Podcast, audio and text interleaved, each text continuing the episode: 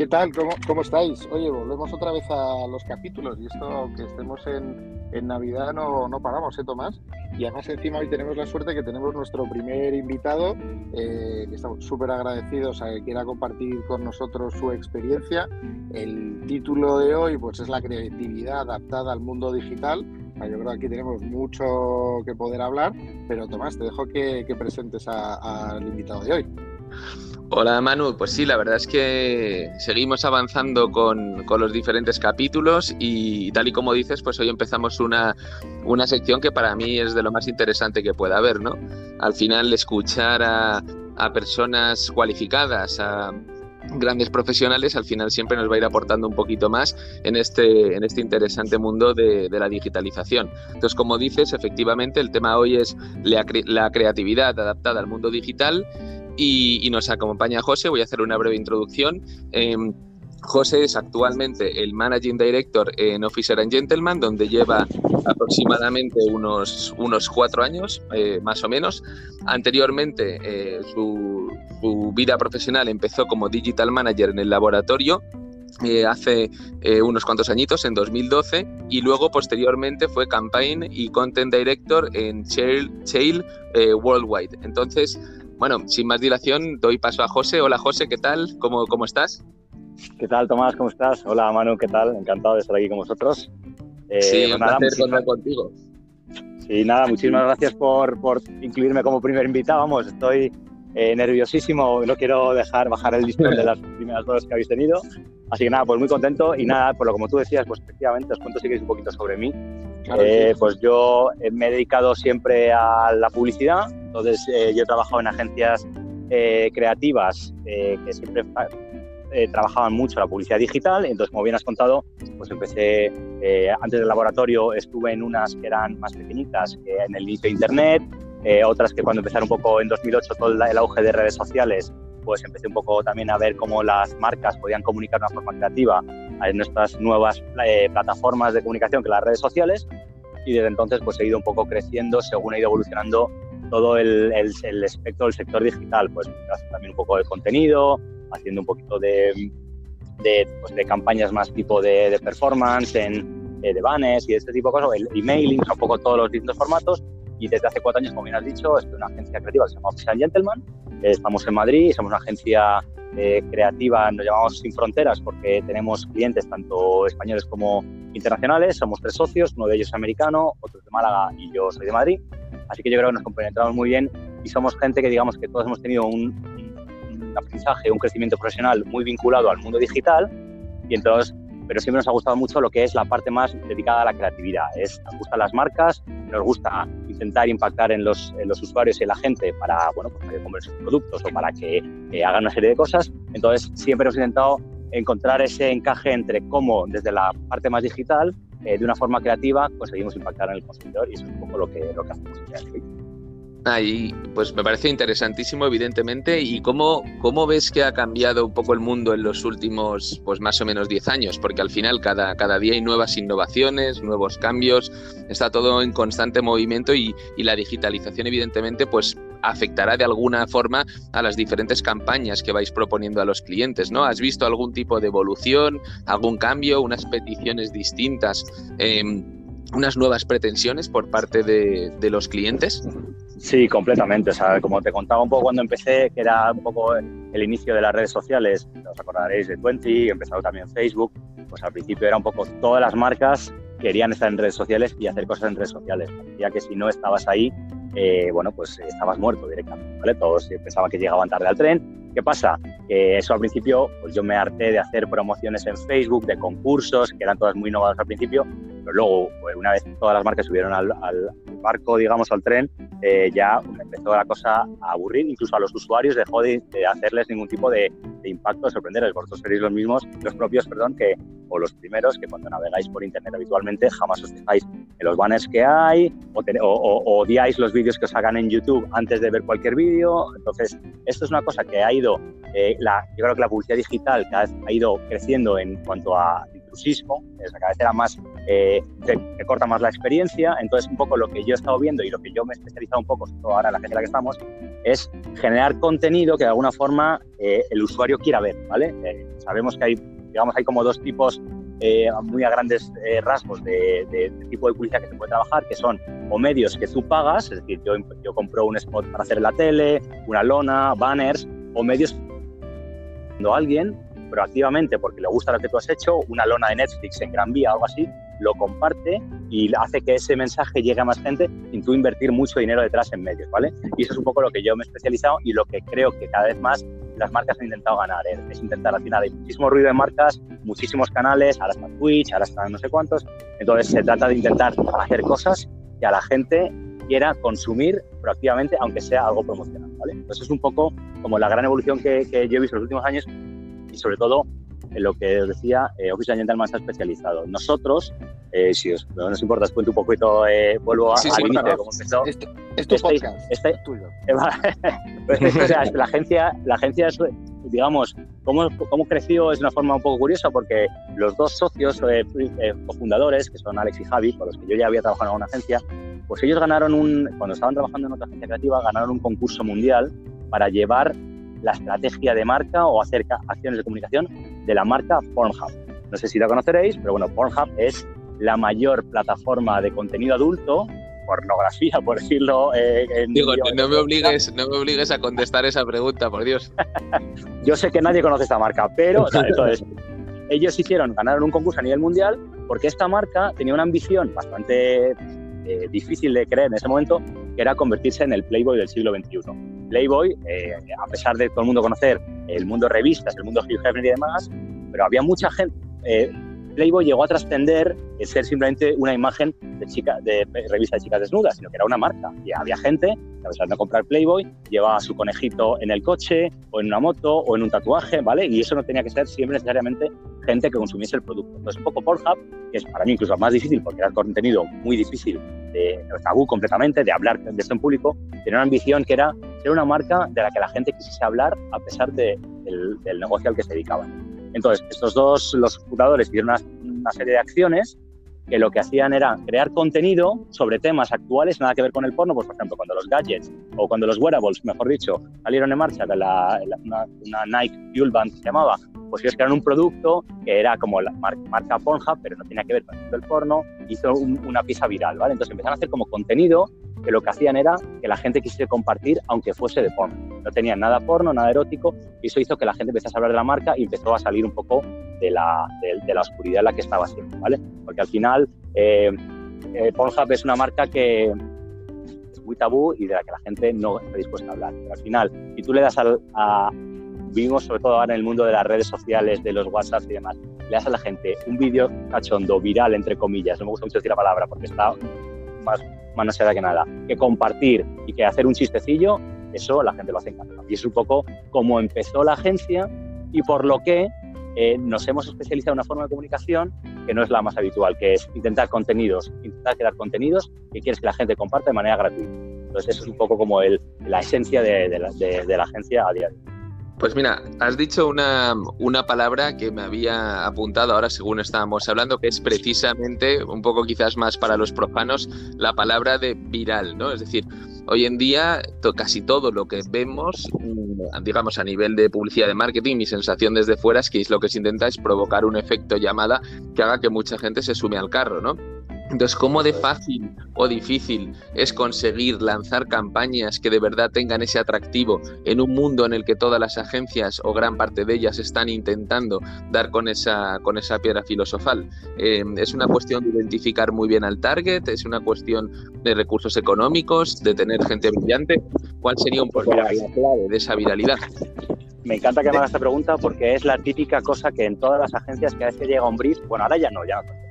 Pero lo primero que querían todos, el cliente, era que sea viral, como si fuese efectivamente una máquina que tú puedes activar en tu, en tu empresa, decir, venga, ok, estas son las campañas virales. No, al final, eh, tú mismo lo has dicho, todas las marcas, todo el mundo quiere que su producto, su contenido se convierta en viral, porque al final es lo que hace que a la gente le caiga mejor, que compre más, esto es dificilísimo. Y, y es una mezcla vosotros que, bueno, trabajáis en otros ámbitos, pero que es un poco también el mundo de negocio en general, que, en el que la suerte tiene muchísimo que ver, tiene que ver con que pilles un insight que se llama, que es una verdad, ¿sabes? que la gente interiorice como, ah, mira, esto es muy real, esto me pasa a mí, que luego además el target esté bien identificado, que la ejecución de esa campaña esté bien hecha y se entienda bien.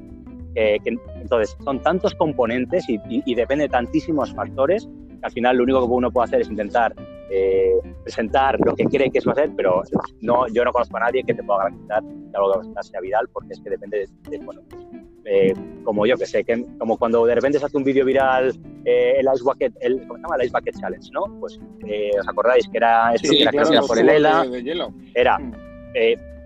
¿Quién podía pensar sobre el papel que un vídeo de gente desde un culo, eh, un culo, perdón, un cubo de helado de hielo encima iba a convertirse en viral y millones de gente iba a hacer el mismo vídeo? O sea, eso no se puede prever, ¿sabes? Entonces al final la, la, sociedad o la gente tiene esa especie como de, de resortes o de impactos que vas teniendo y te vas animando y eso hace que algo sea viral, pero es muy difícil. Y, y yo te quería preguntar al hilo de esto, eh, para vosotros como una agencia que seguramente habéis tratado con todo tipo de materias primas para poder llegar a estos objetivos que os marcáis, si, podéis elegir, ¿no? que desgraciadamente nunca puedes elegir, tenéis que trabajar con lo que llega, que, ¿dónde está la materia prima esencial o donde dices, joder, aquí se pueden hacer muchísimas más cosas? ¿Qué, qué es lo que buscáis? ¿Dónde podéis empezar a construir para montar toda esta historia o esa realidad? Pues la mitad, o sea, mm, yo te diría que casi el 50% o incluso más tiene que ver con un cliente que se atreva y que no tenga miedo, ¿vale? Porque al final, eh, obviamente, bueno, yo he hablado del ejemplo de Pornhub, pero trabajamos para marcas que no tienen nada que ver con el trabajamos para Booking.com, ya los trabajamos para Netflix, HBO, y al final todos buscan un poco lo mismo, todos quieren que su marca genere un impacto en la gente, ¿vale? Y que, y que, la, y que la gente consuma tu producto o tu servicio.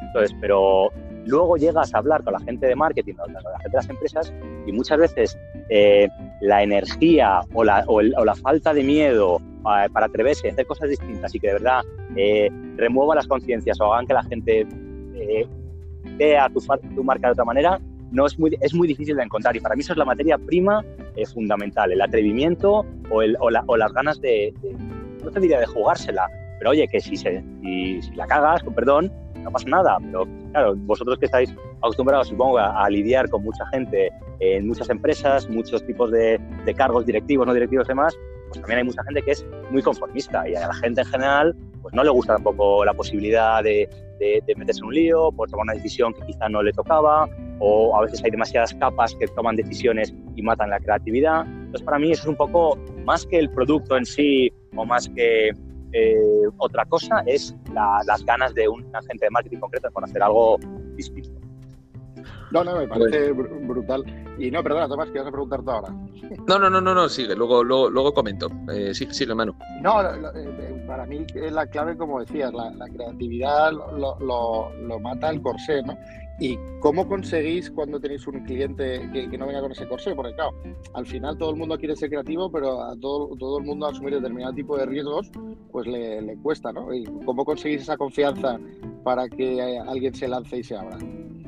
Bueno, nosotros tenemos una, digamos, una, una suerte de partida, porque al final, como te contaba, pues, bueno, os contaba, por los casos con los clientes de los que ya, ya trabajamos, eh, son algunos un poco complicados de comunicar, el haber hecho ya acciones, digamos, notorias, barra virales sobre estos clientes, hace que otra gente vea tu trabajo y te llame, ¿vale? Entonces, si ya sabes un poco eh, por qué te están llamando, dicen, no, es que he visto tu campaña de Booking o de Paddy Power, no sé qué, pues eso al final dices, vale, sabes que hago este tipo de cosas y me llamas por eso. Entonces ya, digamos que el punto de partida está un poco, eh, vale, hablamos el mismo idioma, pero es verdad que eh, cuando, no, cuando no es así, pues es un poco Perdona, Manu, me, he perdido el hilo ahora mismo.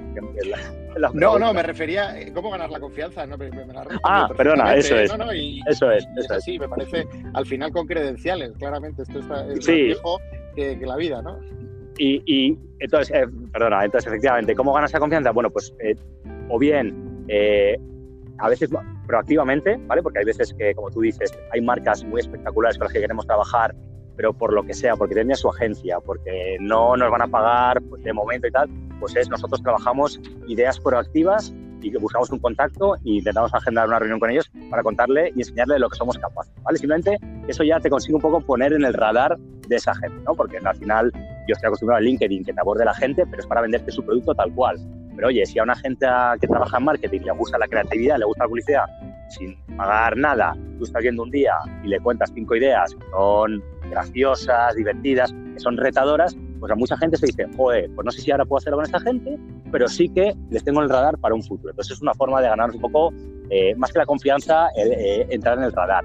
Y otra forma es, pues obviamente, pues hacer mucha, eh, una parte muy didáctica, muy de, pues mira, te enseñamos lo que hemos hecho, te enseñamos cómo creemos que tu marca puede eh, afrontar la comunicación en el mundo, por qué creemos que puede ser peligroso, porque esto no. O sea, hay mucha estrategia detrás de intentar eh, enseñar a la gente y luego, por supuesto, haciendo poquito a poco. ¿vale? Al principio no te atreves mucho, bueno, pero es una campañita que no sea muy, muy atrevida, pero que tú ya ves que funciona según lo que nosotros hemos dicho. Pues poco a poco vas ganando esa confianza. Al final es, eh, bueno, hay que voluntad por las dos, por las dos partes de que ocurra.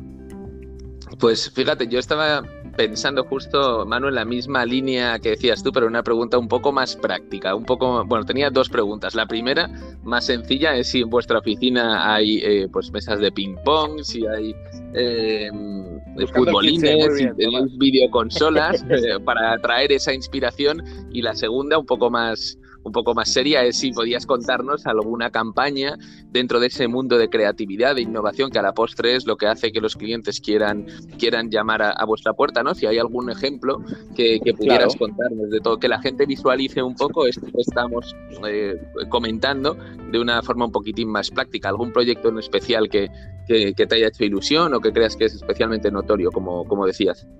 Por supuesto, mira, lo primero, eh, la, la, primera pregunta que has hecho, efectivamente es un poco cliché, y ahora cada vez es menos así, pero sí que es verdad que las agencias creativas tienen habido tradicionalmente, como luego han sido quizá las tech, ¿no? en plan Google, Facebook, eh, un sitio donde siempre tenías pues, tu futbolín, tu máquina recreativa. Nosotros tenemos una máquina de arcade con no sé cuántos miles de juegos antiguos.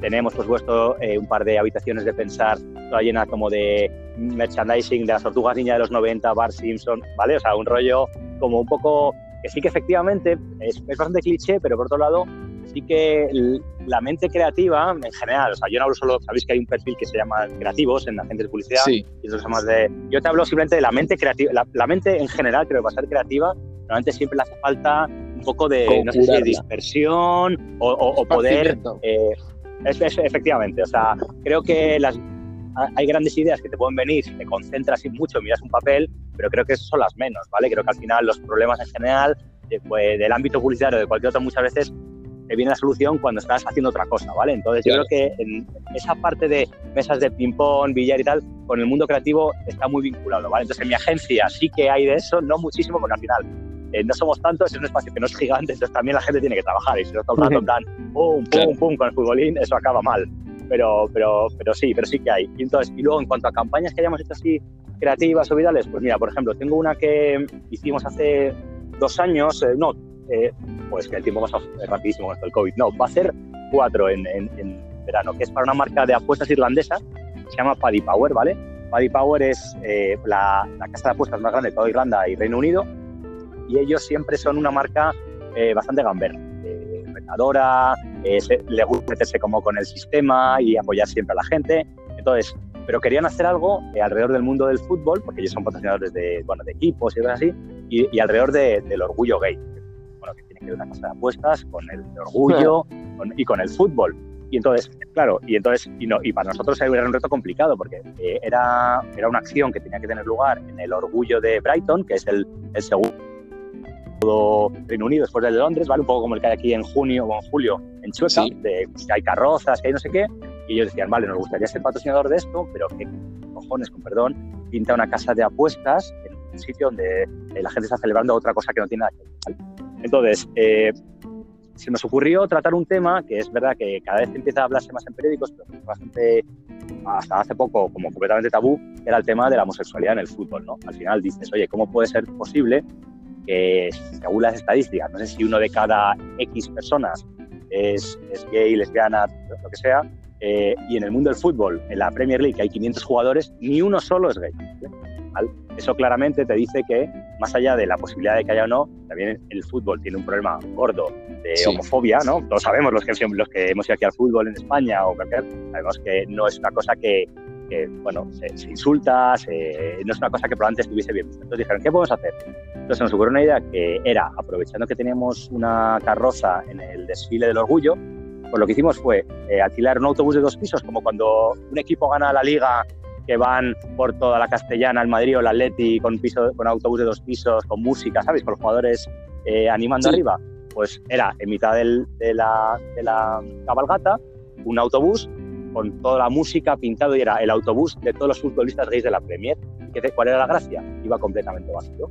Entonces, en, una, en una cabalgata de, lo invento, 50 o 60 carrozas, autobús y tal, la única que iba con confeti, musicón, tal, y completamente vacío era el nuestro. Entonces era súper, súper espectacular. La gente que estaba ahí decía, ¿pero qué es esto? ¿Sabes? y luego veías en plan de, claro, la, gente decía, ¿qué es esto? Y le dije, no, esto es el autobús de todos los futbolistas de la Premier, que no hay ninguno. Entonces, la verdad que fue muy, fue muy espectacular, porque además fue acompañado con un plan de medios también allí en, en la prensa y no sé qué.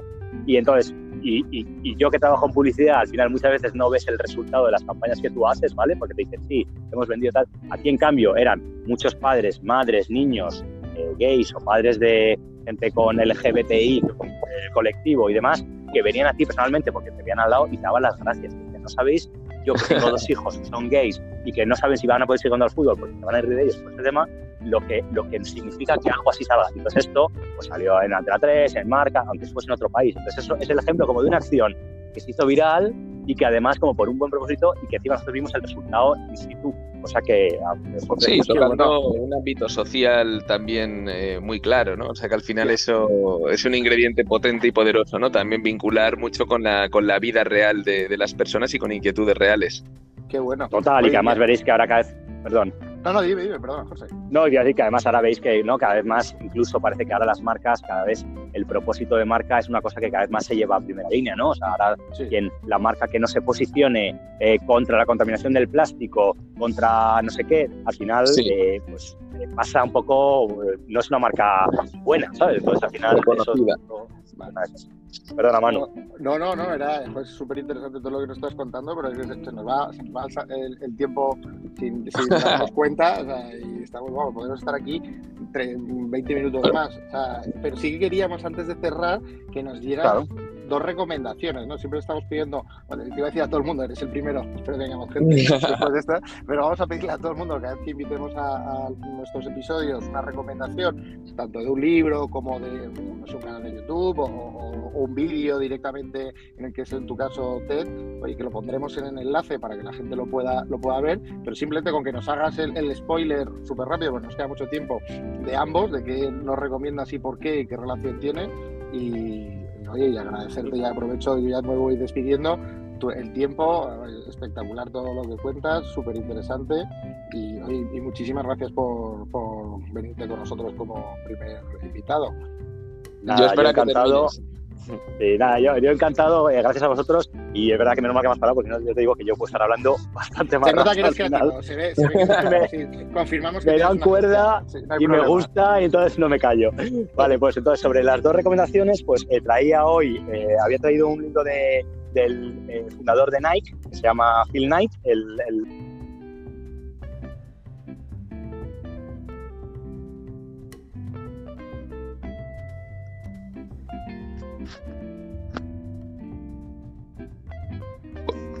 Manu. Sí, Tomás. Sí, yo creo que José se, ha caído, ¿no? O, ha tenido algún percance, no sé si está escuchando. Se ha caído. Bueno, em, yo creo que hemos tenido un problema técnico. os, dejamos la recomendación de José, que la verdad es que son bastante interesantes. El de Fate Night, como estaba diciendo, la verdad es un libro espectacular y yo creo que merece bastante la pena. Y la charla TED de, José también os la recomiendo, yo la he visto esta mañana y la verdad es que es muy, interesante el punto de vista de por dónde se puede llevar la, la creatividad. Eh, agradeceros a todos una vez más venirse con nosotros, no Tomás, aunque hayamos tenido este pequeño percance De, caída de os prometemos que no, no le hemos cortado el micro como que decir algo. ya estaba hablando demasiado, Manu, di, la verdad, yo ya estaba... hablando, yo creo que hablaba ya demasiado, incluso ha dicho algo hasta porno. O sea, mira, eh, fíjate, ya, ah, bueno, mira, ya está, ya le tenemos. Damos la posibilidad, hemos tenido aquí un pequeño lapsus para que la gente vea que esto es semidirecto grabado. En vivo y en directo, en, en semidirecto. Semidirecto. Pues continúa, José. José, estamos diciendo lo del libro, ah, vale. de, de, Nike y, yo he dejado un pequeño spoiler de la charla TED que yo la había escuchado, eh, que merece mucha pena, pero te dejo que lo, le, te doy tres segundos. vale, y nada, y, es, y es, es, una, charla TED de un psicólogo que se llama eh, Los hábitos sorprendentes de los pensadores originales. Entonces creo que es muy, muy interesante cómo habla un poco cómo la gente creativa en general, su, cuáles son los procesos y qué cosas que uno cree que a veces es lo que anima la creatividad, muchas veces no lo son. yo creo que es, son 15 minutitos y yo creo que es bastante interesante para Merece la pena. y, con el proceso creativo. Nada, pues oye, pues eh, me sumo a las palabras que decía antes eh, Manu, José, muchísimas, muchísimas gracias. La verdad es que eh, posiblemente te, pegaremos un toque para hablar también más adelante, porque este campo yo creo que da para, da para mucho. Y nada, y, lo dicho, muchísimas gracias porque de verdad que, es un placer contar con, personas como tú para, para ir aportando el granito de, arena primero al canal y luego también evidentemente a este mundo que es la digitalización. O sea que muchas gracias y, y nos vemos prontito. Muy bien, nos vemos. Oye, gracias a todos, como siempre. Un abrazo.